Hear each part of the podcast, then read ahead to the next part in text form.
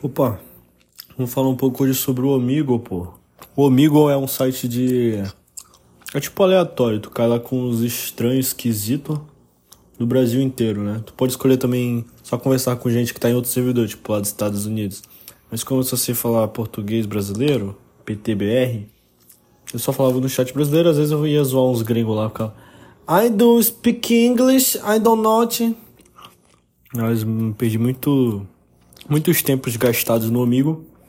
E o amigo ele faliu, cara. Ano passado ele faliu porque uns, tinha uns pedófilos usando a ferramenta de forma errada, né?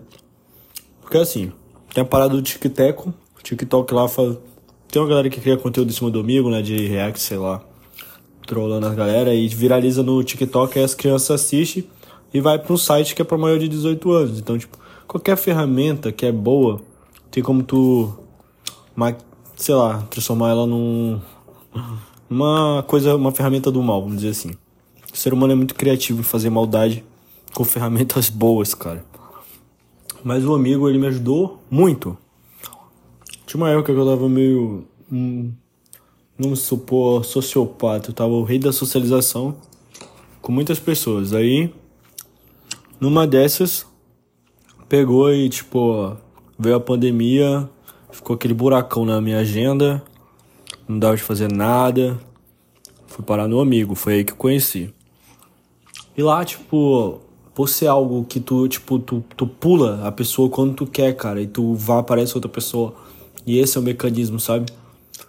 Eu virei um sociopata. Eu já era um sociopata, só que, tipo, eu aperfeiçoei na questão de pensamento rápido e de conseguir entreter a pessoa, tá ligado? Então teve uma fase assim que eu lembro de colocar com meus amigos e tipo. Eu sentava no banco do, do, do setup, né, do computador assim, meus amigos assistindo e tipo, era aquele humor rápido, sabe, de eu zoando a galera. Uns bullying assim até que tipo, hoje eu nem acho legal, mas. Foi importante, né, tipo. Sabe. Essa parada de, de stand-up que os caras, o comediante fica conversando com a plateia meio que eu desenvolvi isso no, no amigo. Pensamento rápido, sabe? Dependendo do que a pessoa ia falar. Tipo. E fora, tipo. A questão, sabe, de conversar mesmo. De estar ali presente durante a conversa, de tu ter uma pessoa para conversar. Tem muita gente solitária lá no amigo, sabe? E eu lembro que nessa época eu já tinha decidido fazer psicologia, mas eu não me imaginava clinicando, né? Que é o mais. É o caminho que a maioria dos psicólogos toma para clínica, pelo menos algum momento da carreira deles, eles vão para uma clínica atender pessoas através da, da terapia, né?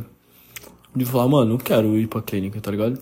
Porque eu não tenho dom, eu vou fazer psicologia porque eu gosto, quero estudar, eu gosto de estudar isso, se for fazer, depois eu vejo como que eu vou remunerar essa parada. E um dia lá, de madrugada, nessa minha frequência, eu sou seu patazão. Falei, mano, só de brinks eu vou brincar de ser psicólogo. Aí, galera, eu tava no terceiro ano ainda meu último terceiro ano, 2020, isso aí, na pandemia. Tava terminando o terceiro ano no supletivo.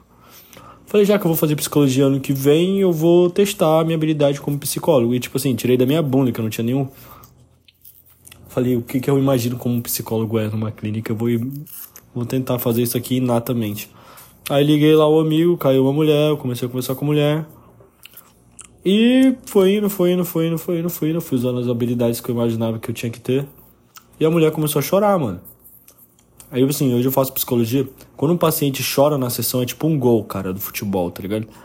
E eu não sabia aquilo naquela época. Eu falei, caraca, a mulher tá chorando, o que, que eu tenho que fazer? Tipo, claro que hoje eu já tenho um pouco mais de conhecimento, eu sei que eu não, tinha, não poderia ter feito isso.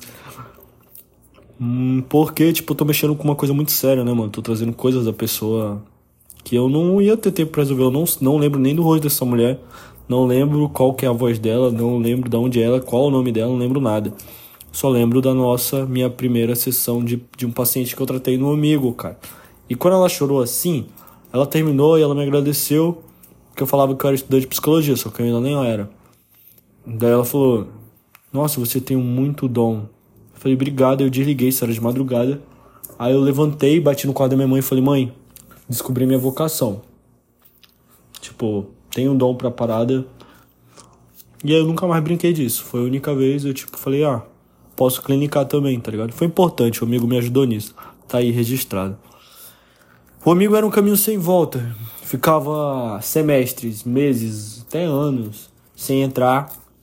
Mas às vezes eu, eu, eu voltava, tá ligado? Talvez quando a solidão batia na porta. Tem muita gente solitária lá. E às vezes só era uma parada meio. Eu tenho meus amigos, né? Não sou um cara muito solitário. Por mais que todo mundo é solitário, né? no final das contas, né? Afinal, é só tu mesmo. Tu vai ter momentos que tu vai ter pessoas que tu ama, que te amam. Mas no fim das contas é tu e Deus, cara. Até quando tu tiver tua esposa, que vai ser um corpo só, tu vai. Tô indo longe, mas. A palavra solitária ela é usada muito, muito errada. Mas, tipo, nesse sentido, eu ia lá no amigo para me entreter, para passar o tempo, pra me desenvolver, o jeito que eu converso, tá ligado? E é importante, tá ligado? No meu desenvolvimento foi, né? Que agora não existe mais. Ele dá uma vibe meio de Tinder, tá ligado? Tinder tu é um cardápio humano, né? Onde tu passa pra um lado, tu rejeita, passa pro outro, tu aceita. E tu é tipo um, uma deslizada pro lado. Só que lá no amigo era um clique, tu pulava uma pessoa que tava conversando contigo meia hora e escrotamente tu tinha capacidade de pular ela sem dizer tchau. E tu nunca mais ia ver ela. Sabe a liquidez na parada? É sobre isso.